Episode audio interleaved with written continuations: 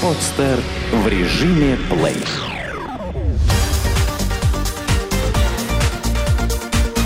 Банк.ру. Информационный дайджест. Какие ошибки допускают банки? О чем вы подумаете, если в один прекрасный день обнаружите на своем счету миллионы долларов? Наверняка представите неизвестного дядю, который решил оставить вам все свое наследство. Хорошо, если так, но чаще всего причиной свалившегося богатства становится банальная банковская ошибка. Почему же случаются ошибки? Может сказываться усталость.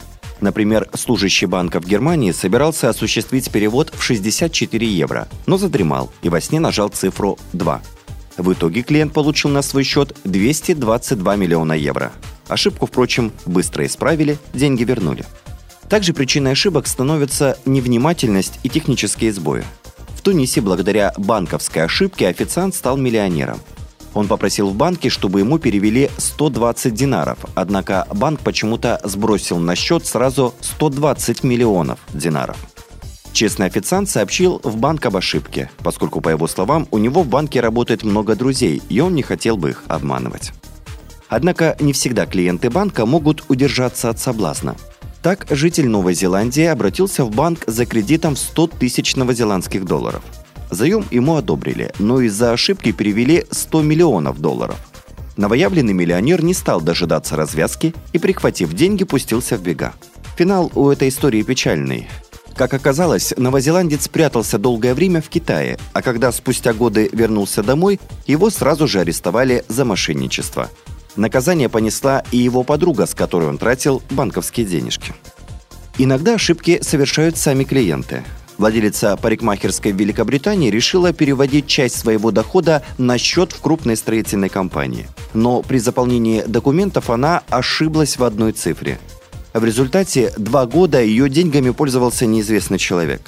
За этот период женщина успела перевести 40 тысяч долларов.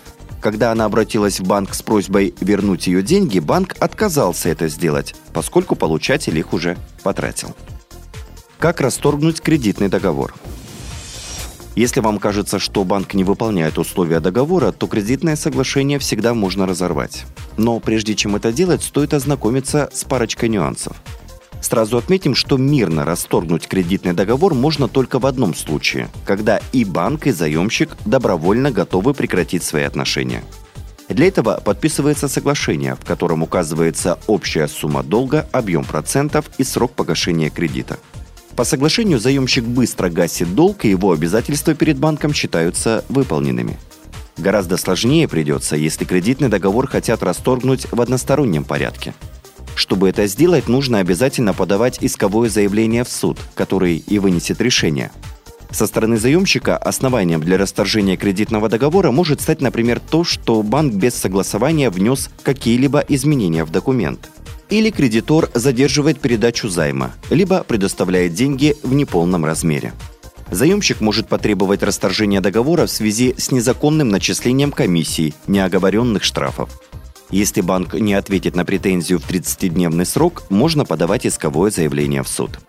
У банка гораздо больше оснований для подачи иска в суд. Банкиры могут потребовать расторжения договора в случае, если заемщик нарушает условия соглашения, не своевременно погашает кредит, не платит штрафы или проценты. Также основанием может стать утрата предмета залога, нецелевое использование кредита, мошенничество при получении займа. Какие выводы сделали банки за несколько лет работы в соцсетях? Российские банки активно работают в социальных сетях уже несколько лет. И хотя сами банкиры все еще надеются превратить соцсети в реальный канал продаж, факты особого оптимизма не внушают. Согласно оценке Национального агентства финансовых исследований, российская интернет-аудитория не воспринимает банковские страницы в соцсетях как способ обратной связи. Главным же барьером развития отношений банкиров с клиентами называется низкий интерес к той информации, что банки размещают на своих страницах. Как отмечают некоторые эксперты, в соцсетях клиента можно только подготовить к покупке какого-либо продукта. Итоговое же решение он принимает лишь на сайте банка либо в отделении. На мой взгляд, рассматривать социальные сети как канал продаж банковских продуктов преждевременно – Однако его перспективность не вызывает сомнения у большинства экспертов рынка. Западный опыт показывает, что продавать банковские продукты в социальные сети задача вполне реальная, говорит в интервью bank.ru директор департамента коммуникации и бренда Абсолют банка Елена Сосновцева.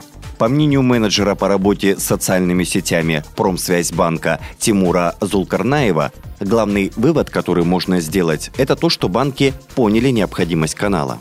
Об этом говорят и цифры. Сегодня порядка 70-80 банков страны работают в соцсетях, так или иначе вкладываются в этом направлении. Делают это по-разному. Кто-то тратит большие деньги, кто-то ограничивается отсутствием бюджета и энтузиазмом сотрудников, отмечает специалист. Что касается наполнения банковских страниц, то часто это информация о продуктах, услугах и ярких мероприятиях. У нас все самые вкусные новости публикуются на страничках в соцсетях еще до официальных пресс-релизов.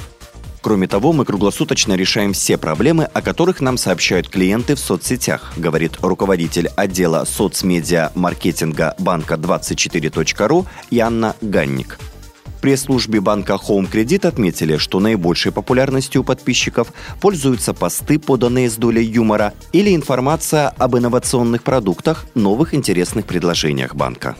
Также подписчики, по словам экспертов, активно участвуют в различных конкурсах, разгадывают финансовые загадки, участвуют в вопросах. Сделано на podster.ru Скачать другие выпуски подкаста вы можете на podster.ru